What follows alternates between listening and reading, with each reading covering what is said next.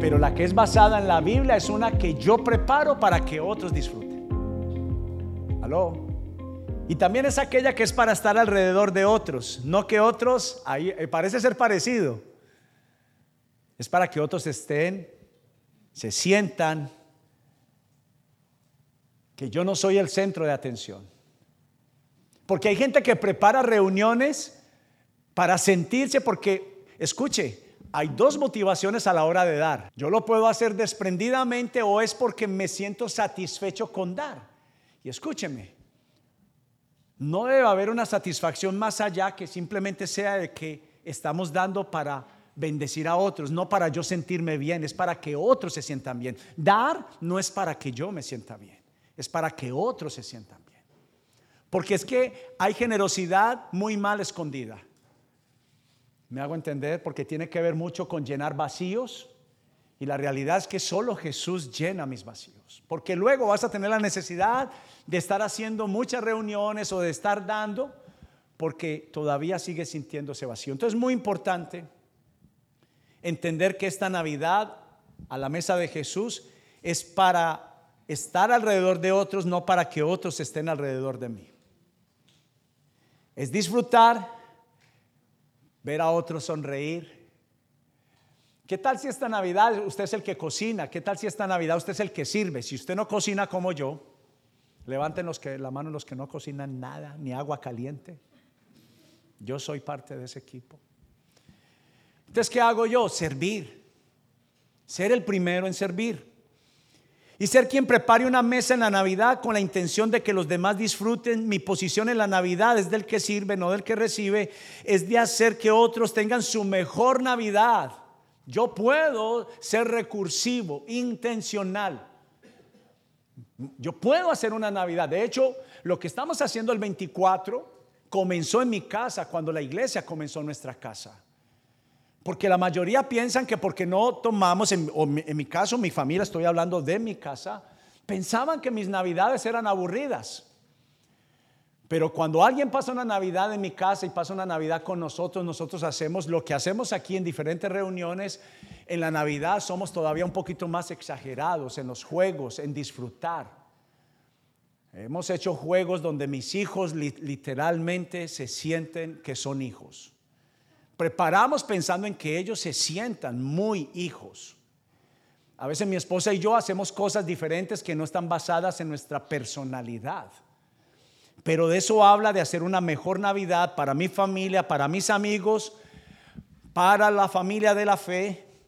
Y para esto mi recomendación una vez más, perdóneme que vuelva y lo escriba. Debemos en lo posible, ojalá lo haga, debemos de estar sobrios. Habla de mucha individualidad, independencia cuando yo estoy pensando en solamente porque puedo perder el control. Eh, eh, quiero que me entienda, no quiero sobreabundar mucho en esto, pero tengo que hablar de los resultados y las consecuencias. Pero que pueda ser de bendición para otros, sirviendo la mesa, compartiendo la mesa, no aislado con un grupo. Esta es una recomendación, por favor, se lo pido. Haga parte a todos los que están en esta reunión de Navidad hágalos a todos parte de la reunión, por favor. Si usted tiene un plan, sus hijos van a acudir al plan, pero si usted no preparó, pues sus hijos se van a ir abajo a ver la película, van a ir a jugar play, van a estar, si me entiende? Haga algo recursivo. Tíos, los que no son papás, preparen algo diferente para esa noche. Y es muy importante que nos aseguremos que estamos compartiendo en la mesa una vez más, no aislados, sino donde todos, absolutamente todos, participen. Y es algo que yo creo que Jesús se especializaba. Y quisiéramos también traer esto antes de entrar en la palabra. Estos son algunas recomendaciones. Y quiero que lea conmigo esto. No se trata de recibir regalos la Navidad. Quítalo un momento, Jonathan, un segundo. Mire para acá si es tan amable. Esta es una Navidad, por ejemplo, que mis hijos, no les cuenten, no van a recibir regalos. No los van a recibir. Bueno, ya lo saben. ya preguntaron y ya les contestamos. No. Lo estamos tomando por varias decisiones. Ay, qué papá tan frío. No. Estoy dando enseñanza a mis hijos. Es más importante que estemos juntos que un regalo.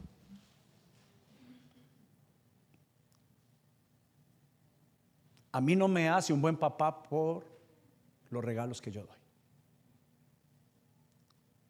Y no me hace un peor papá. Y les estoy enseñando a mis hijos. Una vez, y uno tiene la tendencia a compararse con otros. Mi tío le dio tremendo regalo de Navidad a mi primo, que es como mi hermano, y a mí me regaló algo muy sencillo para esa Navidad. No le pregunté nunca a mi papá a mi mamá, seguramente es que su economía y yo me afecté mucho emocionalmente porque me comparé con el regalo de mi hijo. Yo creo que Kiko y el chavo estaban ahí eh, en medio de... Pero quiero recomendarte que no te sientas mal, papá y mamá y los que se acostumbran a darse muchos regalos, no se sientan mal. Ahora, si te sientes bien y tienes la capacidad económica, hazlo pero no le puedes vender la idea a tus hijos y a tu familia que la Navidad consiste en regalos. Eso no es la Navidad. La Navidad es estar juntos reflejando el amor de Jesús en adoración. Todo lo que signifique gratitud, exaltar a Dios en medio de nuestra reunión, reírnos, gozar a Dios, es de una Navidad real. Y le aseguro que usted va a pasar mejor inclusive que cuando ha tenido muchos regalos que tapan el árbol de Navidad, ¿verdad? Pero se trata de dar a Jesús, ahora sí, Jonathan, de dar a Jesús a cada persona, dar a Jesús a cada persona con afecto, con mi atención y el corazón en el tiempo de compartir, que sea una demostración con el alma y no solo con mi cuerpo. Hay personas que a veces sinceramente y todo tiene que ver con la educación y con la conciencia. Pero yo he estado en restaurantes donde literalmente en una mesa, a veces somos dos, un matrimonio, pero nos sientan en una mesa de cuatro. A propósito, ¿usted cómo se sienta con su esposa, con su novia?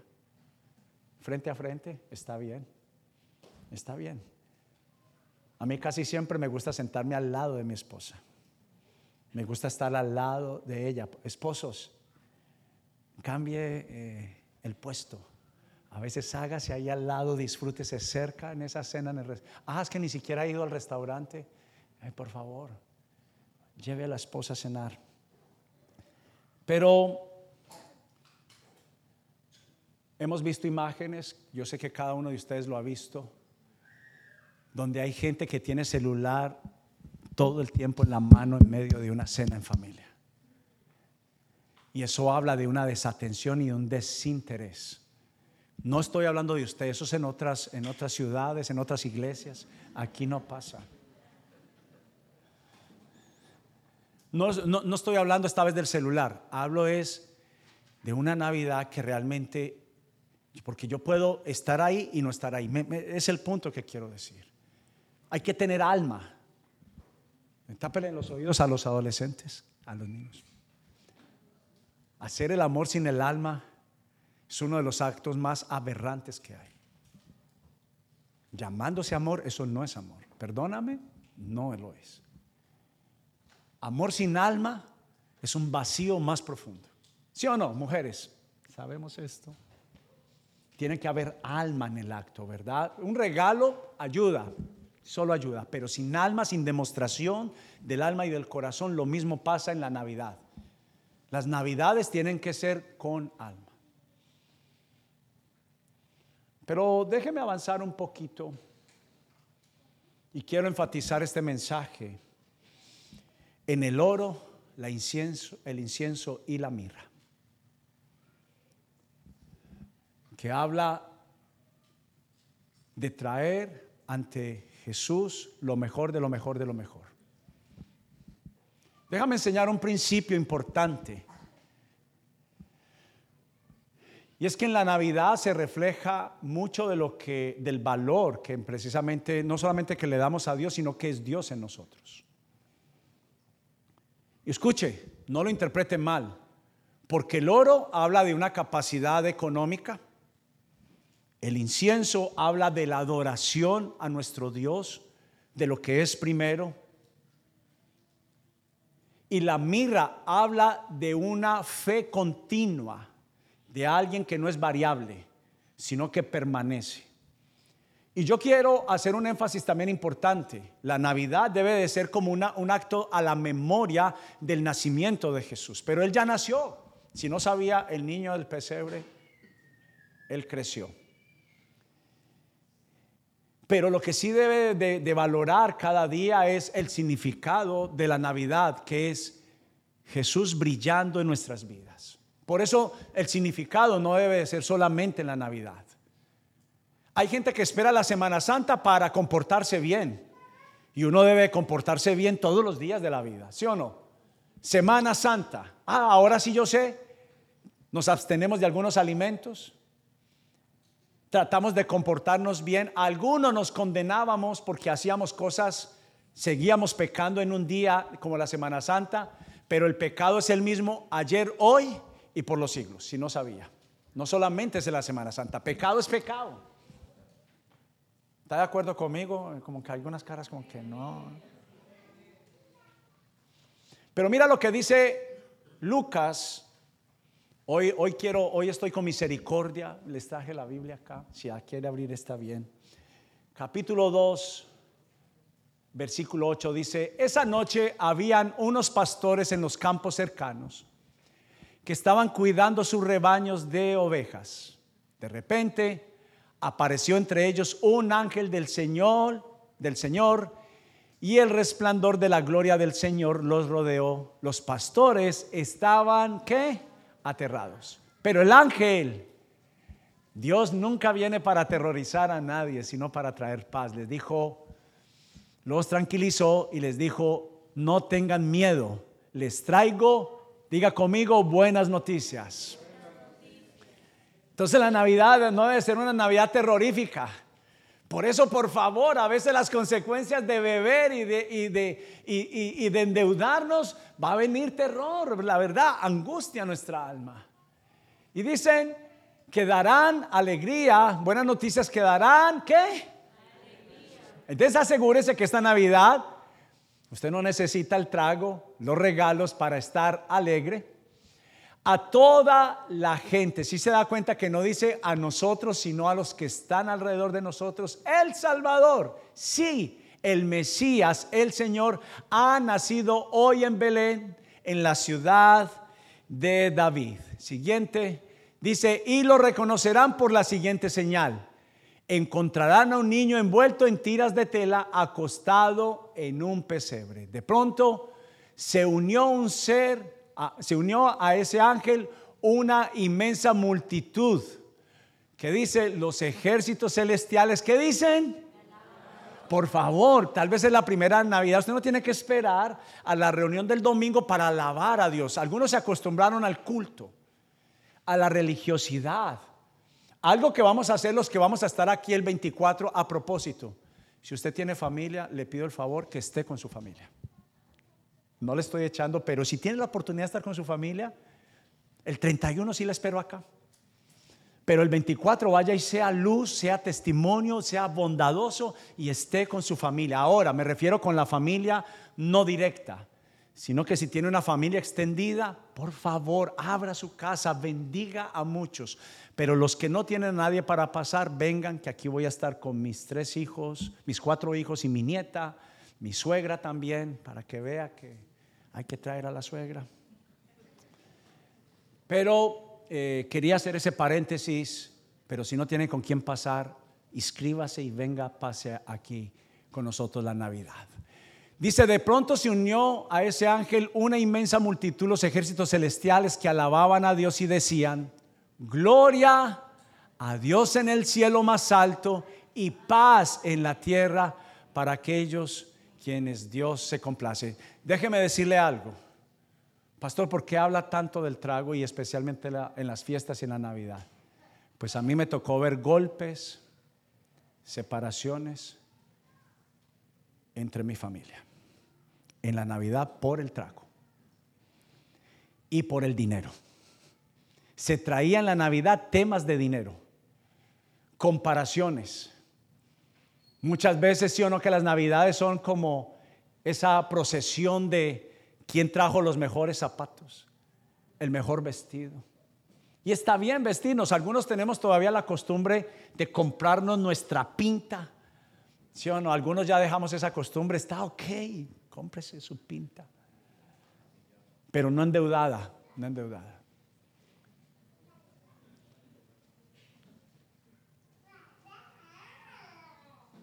Y siguiente versículo dice, Jesús nació en Belén de Judea durante el reinado de Herodes. Por ese tiempo, algunos sabios de países del oriente llegaron a Jerusalén y preguntaron, ¿dónde está el rey?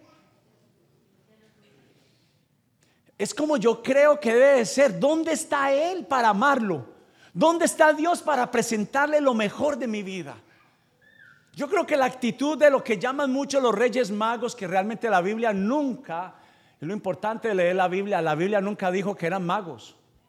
Eso se lo inventó el hombre. Mire lo que dice. ¿Qué, es, qué eran la, identidad de ellos? ¿Qué dice? Eran hombres que de sabiduría, de conocimiento. Sabían algo que tienen los judíos es que saben dónde colocar sus inversiones. Nosotros seguimos colocando las inversiones muchas veces aquí en el mundo. Y la mejor inversión que uno puede hacer, la mejor inversión que uno puede hacer es traer todo a los pies de Jesús. No espere al 31 para hacer la resolución de su vida. Hágalo desde la Navidad. Voy a administrar mejor mis finanzas. Voy a ser más responsable con mi tiempo. Voy a dejar de hacer como yo creo y voy a rendirlo a la conducción de la palabra de Dios. ¿Qué dice la palabra de Dios? Y así me voy a conducir en el 2023. No haga una dieta, no prometa una dieta que usted sabe que tiene más posibilidades de no cumplir que sí cumplirla. Porque uno desde lo que se come en la Navidad, uno sabe si va a cumplir con esa dieta, ¿sí o no?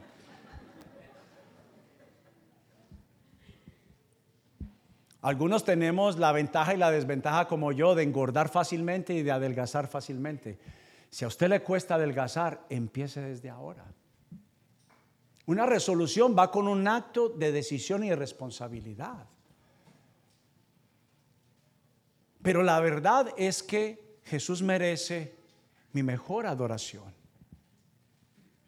Yo creo que estos hombres sabios lo que estaban haciendo era, además del acto de gratitud, era invertir en el futuro. Escúcheme, Dios no se olvida de lo que invertimos en Él de lo que hacemos para Él. Los discípulos se le acercaron y le preguntaron, Señor, y los que hemos dejado padre y madre, los que hemos dejado hijos por servirte. Jesús dijo, les aseguro, de cierto, de cierto, les digo que ustedes tendrán una recompensa. Escuche, si Dios no se molesta con recompensarnos, no tengamos una falsa humildad. Dios sí ve la intencionalidad mire para acá, del presente. La Biblia llama primicias, lo que es primero. Y no seamos como la costumbre, que la costumbre es citados a los seis, a las seis, mi meta es llegar a las seis. No, como he escuchado a mi hijo mayor decir, aún llegar a tiempo y llegar tarde. Las resoluciones y las decisiones de mi vida tienen que ser decididas de antes del 31 de diciembre para el primero de enero. Porque como yo decida desde ahora que me cuesta más, porque ¿qué me cuesta más? Me acostumbraron a comprar muchos regalos, voy a dejarlos de comprar para dar generosidad más bien a otros.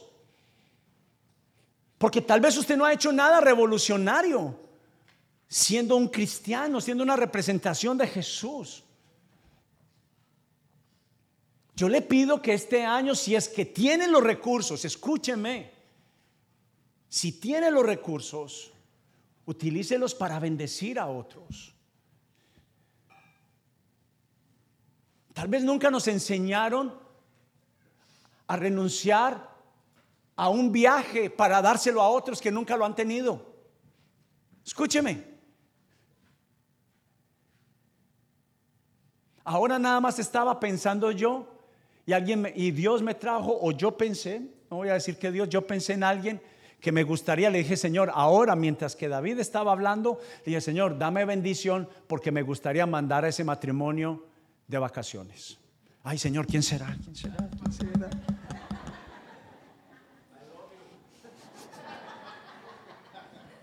Ahí salieron mis vendedores. Ah.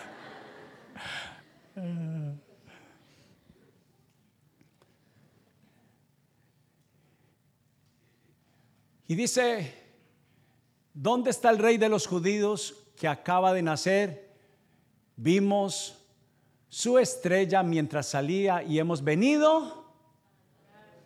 Una forma de adorar a Jesús es no dar de lo que nos sobra, sino de dar lo mejor para otros, para nuestras familias, a nuestros padres, a nuestros hijos.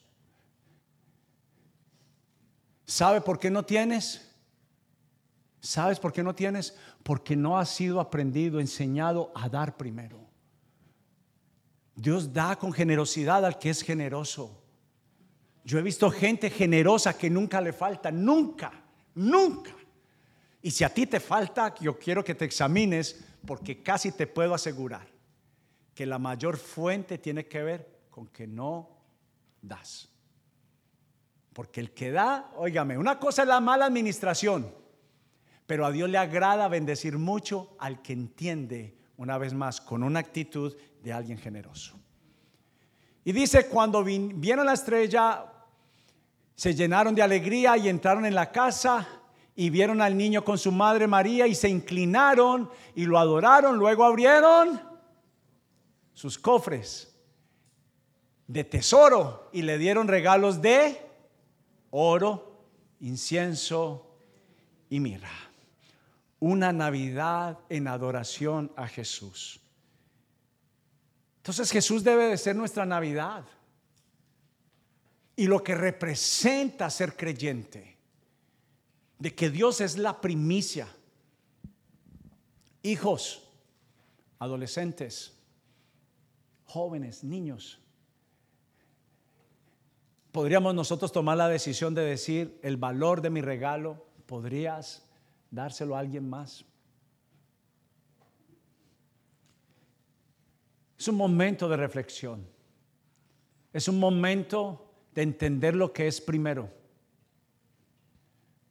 Tal vez Dios y Casa Evidencias te, autoriza solo por esta ocasión.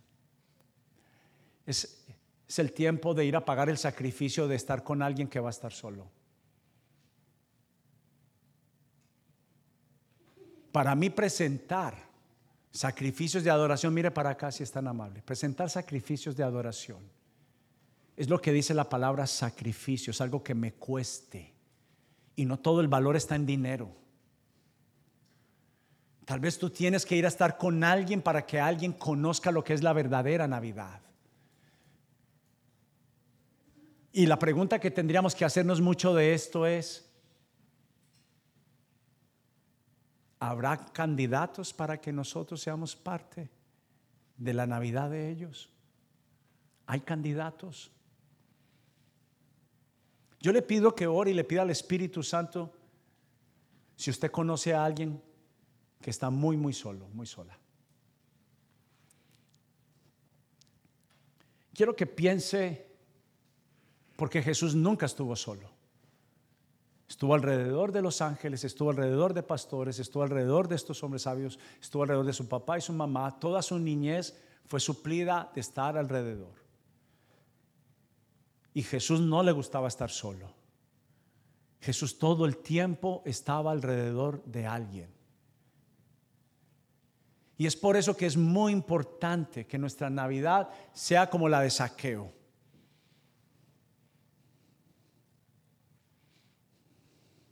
Una actitud de demostración, porque también no se le puede traer al Señor ofrendas, por mejor que sea el regalo, pero que el Señor vea en nosotros una cara triste, perdóneme.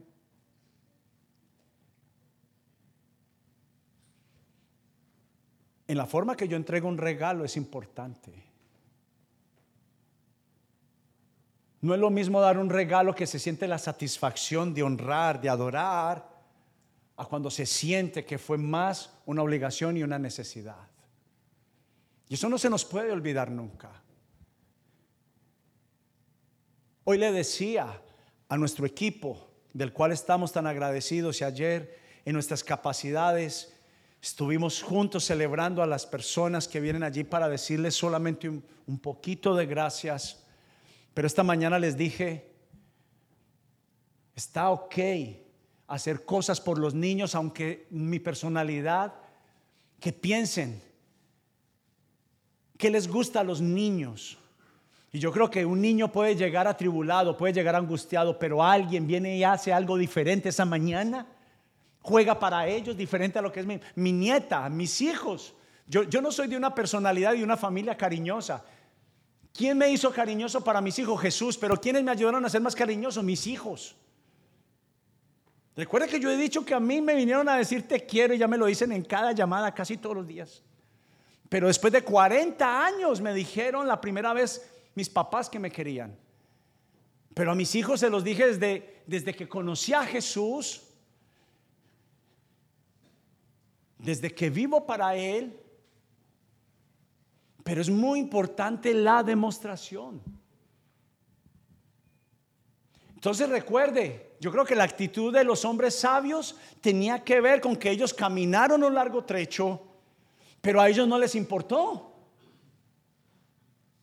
Y en la forma que nosotros damos las cosas, la posición como honramos a Jesús, es importante. La actitud. Nuestro rostro, ¿sabe qué dice la Biblia?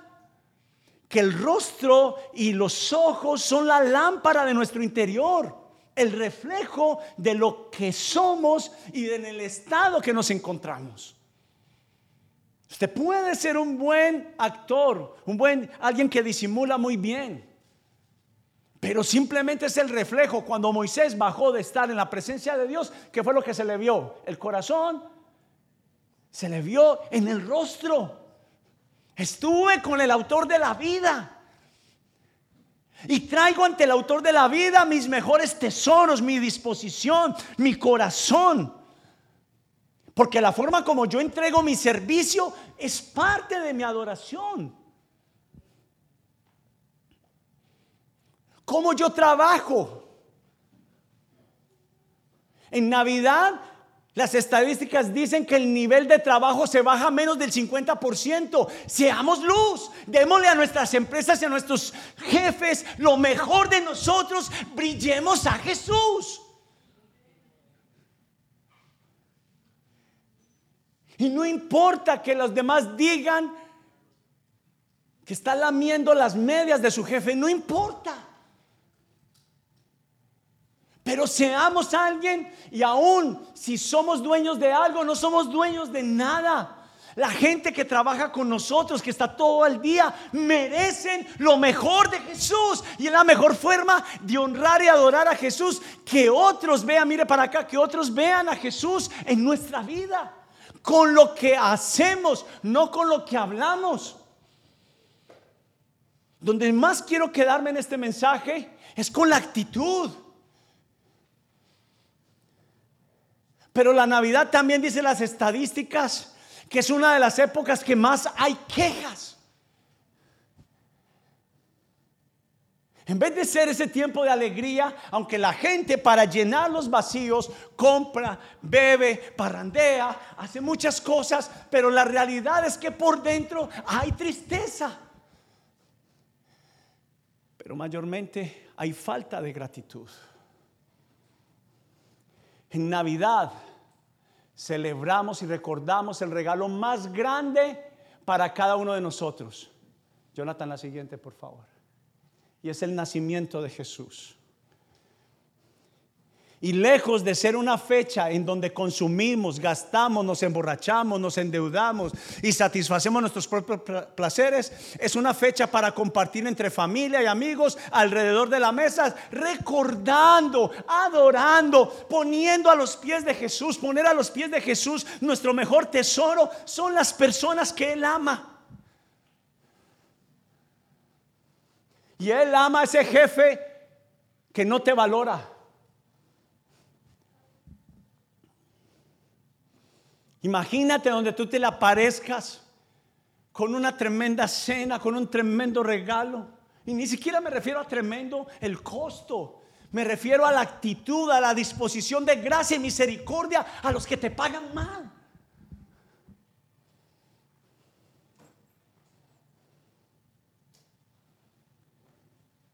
A esos que han cogido una mala imagen de ti por haberte hecho cristiano.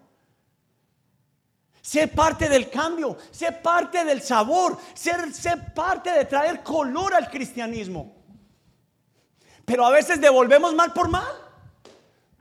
La Navidad tiene que ser un tiempo para devolver en misericordia al que no merece misericordia. Eso es adorar con mi oro, con mi incienso y con mi mirra. Y eso agrada a Jesús y Él lo toma como un acto de adoración.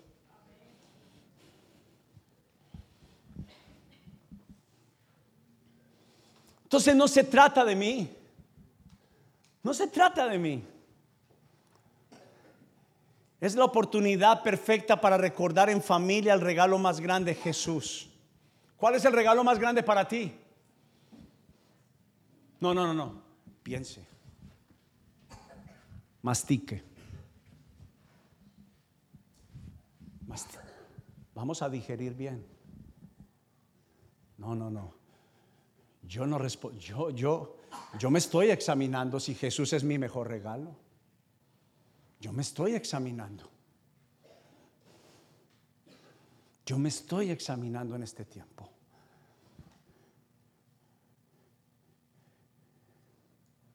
Es que es muy fácil dar cuando me siento bien. Ah, ah, eh, tal vez estoy pasando una Navidad donde no tengo la abundancia económica, pero ¿quién dijo que eso me puede privar de tener la mejor Navidad que pudiera tener? Eso habla de mi actitud, Señor. Que estoy pasando por problemas, te voy a sonreír, voy a amar, voy a adorar, que nada me robe la adoración. Me estoy haciendo entender. Nada puede robarme mi adoración porque cuando algo me lo roba, le estoy diciendo al que merece mi oro, mi ciencia y mi mirra que eso es más importante. Ay, ay, ay. Es el tiempo donde vivimos lo que creemos. Este es la Navidad es un tiempo que, que refleja lo que creemos. No se trata de nosotros, se trata de amar y adorar a Jesús como los hombres sabios, los pastores. Y siempre pongo el ejemplo de la mujer del vaso de alabastro. Es un costo.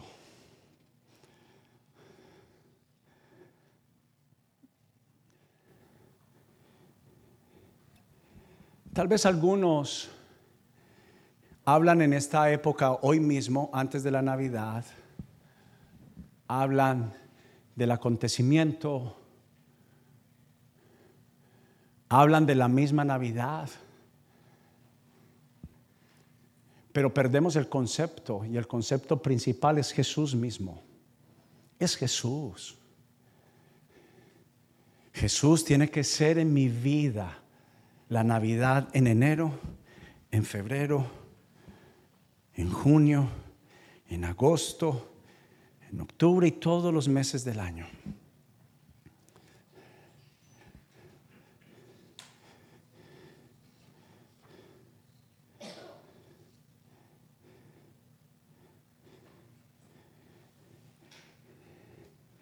Yo quiero que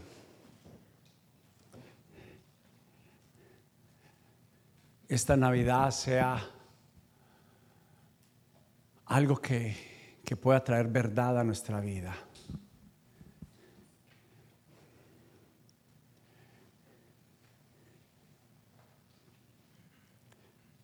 Yo no sé cuánto hemos dependido de lo que tenemos en la mano.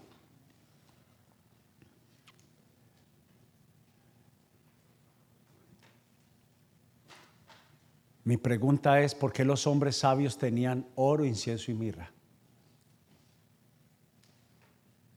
Para mí una respuesta técnica es porque eran sabios. Yo creo que es más allá de eso. Es que Dios le da al que tiene generosidad para dar. Dios mira las motivaciones. Dios te ha entregado tu familia. ¿Qué vas a hacer con ella? Dios te ha dado una empresa. ¿Qué vas a hacer con ella? Dios te ha dado unos hijos. ¿Qué vas a hacer con ellos? Dios te ha dado una familia. ¿Qué vas a hacer con ellos? Dios te ha dado unos recursos pequeños o grandes, Dios te ha dado unos recursos. ¿Qué vas a hacer con ellos? Dios te ha dado un ministerio, un llamado. ¿Qué vas a hacer con él? Dícese por ministerio es precisamente como el ministro de Hacienda, el ministro de Economía, de Justicia. Dentro de la iglesia también hay ministerios. Dios te ha dado un llamado, pero ¿cómo lo presentas?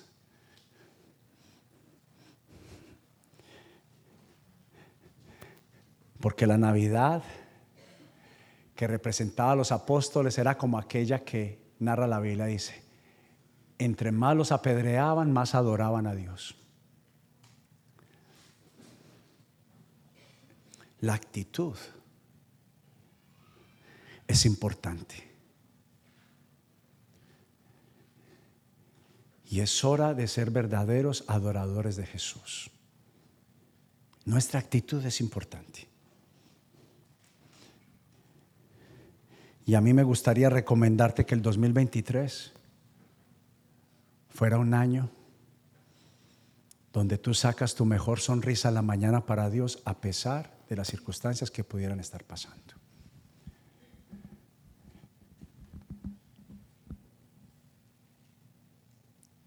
Termino diciendo como Jesús le dijo al que le dijo que era un desperdicio derramar el vaso de alabastro de la mujer adúltera. Jesús le dijo,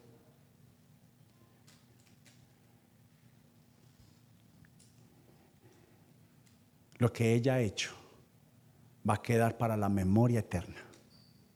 Y donde quiera que se predique el Evangelio, se predicará del acto de esta mujer. Entonces quiero, quiere decir que para Jesús es importante, más que lo que decimos, es lo que hacemos. Y una Navidad muestra lo que va a ser el próximo año. Escuche, esto no es, esto no es teología o teoría de un hombre. Si usted comienza el año endeudado, así va a ser el próximo año.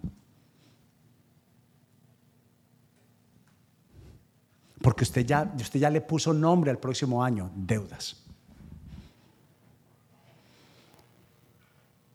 Mucho de lo que usted decida desde ahora en la Navidad va a ser el próximo año. Porque es en meses como estos donde mostramos quién somos.